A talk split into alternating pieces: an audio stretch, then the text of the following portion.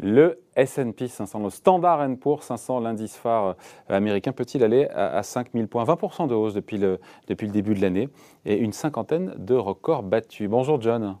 Bonjour David. John Plassard pour la Banque Mirabeau. C'est vrai que la hausse, elle a été assez linéaire cette année sur le S&P. Je me trompe ou pas? Non, tout à fait. C'est-à-dire que, en fait, si vous regardez un graphique, vous constatez euh, aisément qu'à chaque fois, on n'est pas descendu en dessous de cette moyenne mobile euh, à 50 jours, qui est très surveillée des, personnes qui parlent euh, et qui regardent les, graphiques. Et euh, donc, ça s'est fait d'une manière assez saine. maintenant, ce qu'il faut rappeler ici, c'est que plus 20%, 20% ou plus sur, sur, depuis le début de l'année, c'est pas quelque chose d'extraordinaire. Puisque si vous prenez les statistiques, David, depuis les 100 dernières années, dans 36% des cas, vous avez une hausse de 20% ou plus.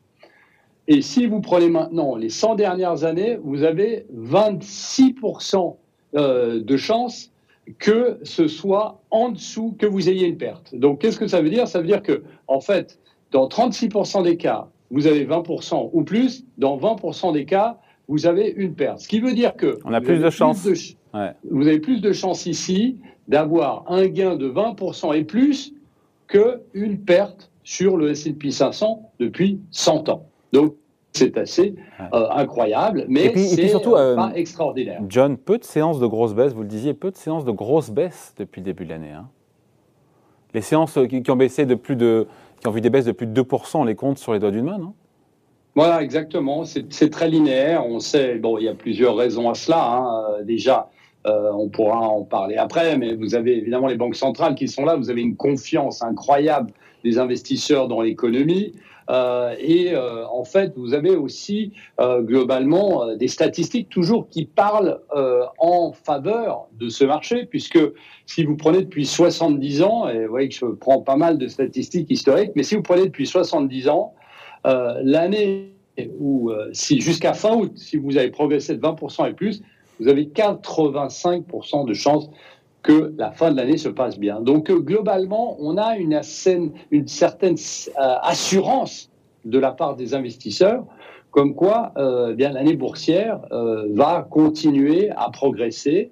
vous avez aussi quelque chose qui est assez différent de l'année passée, c'est-à-dire que l'année passée, vous aviez surtout les grandes capitalisations technologiques, hein, les fameuses FANG. Ah, qui ont fait la tendance, qui globalement faisaient la tendance. Elle est mieux répartie aujourd'hui entre les différents secteurs Exactement. Il n'y a pas seulement un secteur qui progresse. Vous avez euh, différents secteurs, notamment le secteur de l'énergie aux États-Unis qui a euh, rattrapé un peu son retard.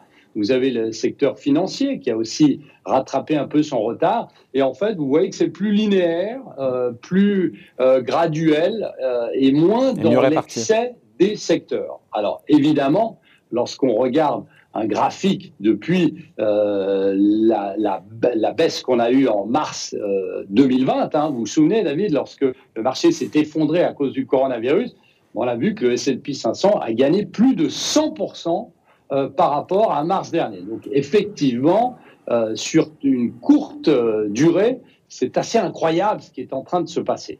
Si les statistiques passées plaident pour l'absence de correction sur la fin de l'année, encore une fois, ça, ça, reste des statistiques euh, euh, passées. Sur le risque majeur qui nous attend, encore une fois, d'ici à la fin de l'année, on se dit qu'évidemment, c'est cette erreur de politique monétaire qu'on ne voit pas jusqu'à présent, avec euh, une Fed, un Jérôme Powell qui devra se découvrir et nous dire si, à quel moment et pour quel montant il démarre son tapering. Il réduit tous les mois, il allège ses rachats d'actifs. Si c'est 10 milliards par mois, si c'est 15 milliards, si c'est 20 milliards, c'est pas tout à fait la même histoire. Exactement. Bah, on, arrive en fait à, ce point que, tout le monde considère comme. Voilà, exactement. Ce, ce, point, je dirais, de non-retour euh, par rapport à cette aide qu'il y a euh, sur l'économie, euh, c'est-à-dire ces fameux rachats d'actifs. On a, cette, on a en septembre, fin septembre, on a la réunion de la Fed. Qui, où là, on devrait avoir un calendrier, mais qui ne devrait pas commencer vraisemblablement avant novembre. Mais il faut euh, rappeler ici, vous le disiez, que euh, cette baisse de rachat d'actifs, qu'elle soit de 10 euh, milliards par mois ou de 20 milliards par mois, eh fait une grande différence. Et on voit ici, dans les derniers commentaires qu'on a eus de la part du président de la Fed, que, en fait, on a l'impression que ce sera un discours un peu plus devise, c'est-à-dire un peu plus colombe, et qu'il y aura toujours un soutien à cette économie. Vous savez, on en parle assez souvent euh, ensemble, David, mais ce soutien, ce, marché qui est littéralement bercé par les euh, sirènes de la, de la Fed va continuer. Et on sait très bien que ce soutien éternel sera toujours là et que euh, la Fed sera toujours là pour sauver le soldat économique. Alors, de ce côté-là, on n'a pas tellement de problème, mais la surprise pourrait potentiellement venir, pourquoi pas, de la Banque Centrale Européenne, puisque on a vu ces derniers jours de plus en plus de membres, et surtout des membres des pays, comme on dit, des pays du Nord, notamment de l'Allemagne et de leurs alliés, eh bien, euh, plaident en faveur d'une baisse de euh, l'aide euh, en faveur de l'économie, de ce fameux programme d'urgence qui s'appelle le PEPP, e programme d'urgence qui a été mis en place pendant le coronavirus. Et on voit qu'ici, eh bien, certains membres de la Banque centrale européenne seraient capables de dire qu'il faut alléger le euh, soutien à l'économie. Donc ça, ce serait un peu plus un choc si la Christine Lagarde devait aller en ce sens. Je ne le pense pas, mais ça, ça pourrait être un choc si effectivement elle décide avant. Vous vous souvenez que vous savez que euh, l'Europe a un cycle de retard, cycle économique de retard sur la sur les États-Unis, et s'il devait précipiter un petit peu cette normalisation monétaire, bien la surprise négative pourrait venir pourquoi pas de la Banque Centrale Européenne. Hmm. Ça ne semble, c'est un risque qu'on peut pointer, mais ça, ne semble pas être un risque euh, dont l'occurrence est très très élevée quand même. Hein. Oui, c'est très réduit, surtout qu'on sait que, euh, on l'a répété, plusieurs membres de la, de la Banque Centrale Européenne ont répété que ça devait être en mars de l'année prochaine que ce fameux programme d'aide d'urgence, le PEPP, e devait euh, s'arrêter. Mais vous avez d'autres programmes qui sont toujours en soutien et qui peuvent être remontés.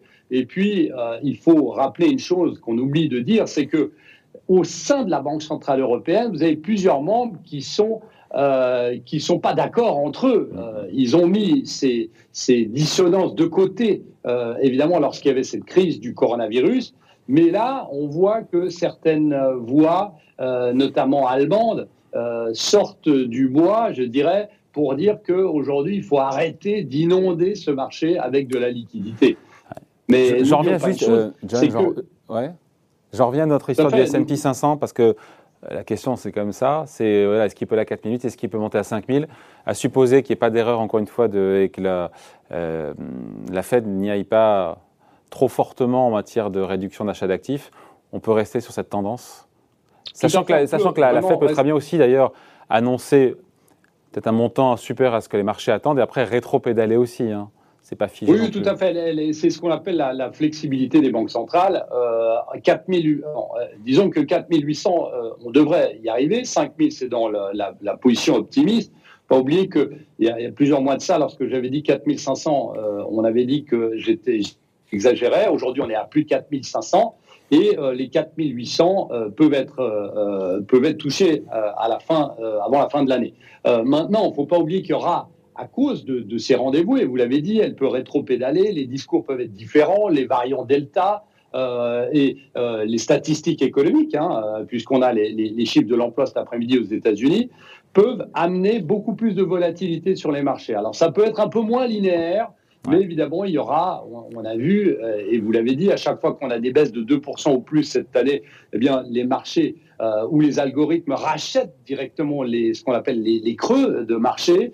Et ça, ça devrait continuer en tout cas jusqu'à la fin de l'année avec, comme on le disait avant, pas seulement un secteur euh, qui est le secteur de la technologie qui tire sur le marché, mais aussi d'autres secteurs, et notamment le secteur de l'énergie avec euh, bah, la, progression et la hausse du prix du baril, et puis de l'autre côté, aussi avec les banques qui, elles, vont bénéficier du secteur bancaire qui va bénéficier d'une potentielle hausse des rendements euh, lorsqu'on parlera de ce fameux tapering, cette baisse des rachats d'actifs. Il nous reste 30 secondes, John, euh, à celles et ceux qui ne sont pas comme vous et qui font le parallèle avec euh, les années 87 et le krach boursier. Vous leur répondez quoi?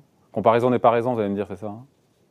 Tout à fait, exactement. C'est pas, c'est, très difficile de, de, faire la comparaison. Déjà un parce que les banques centrales étaient moins en soutien qu'aujourd'hui. Alors vous me direz, on est sous perfusion, c'est horrible, oui, mais soit c'est un fait. Euh, donc ça, c'est la première des choses. On était dans une situation où les pays émergents n'avaient pas autant de croissance et de soutenabilité euh, qu'aujourd'hui. Et puis euh, aussi, il y a une chose qui est très importante à noter, c'est qu'il n'y a pas seulement les banques centrales qui sont entrées dans le jeu, mais aussi les gouvernements avec les plans de relance. Ce qui n'était pas, le cas en 1987. Et donc ici, on est dans un paradigme qui est totalement différent. Mais effectivement, comme vous le dites, David, de plus en plus de gens font cette comparaison avec 87 où on avait la même progression en début d'année, tout d'un coup, le marché avait cassé. Et il ne faut pas oublier qu'en 87, c'est la seule exception, David, où le marché, euh, qui avait déjà pris 20% jusqu'à fin août, qui avait baissé euh, de 25%, de près de 25% en deuxième partie, en deuxième partie d'année. Donc évidemment, c'est pas un scénario. On n'espère pas que ça arrive, mais c'est arrivé en 1987 effectivement. Merci. Explication point de vue signé John Plassard pour la banque Mirabeau. Merci John. Merci David.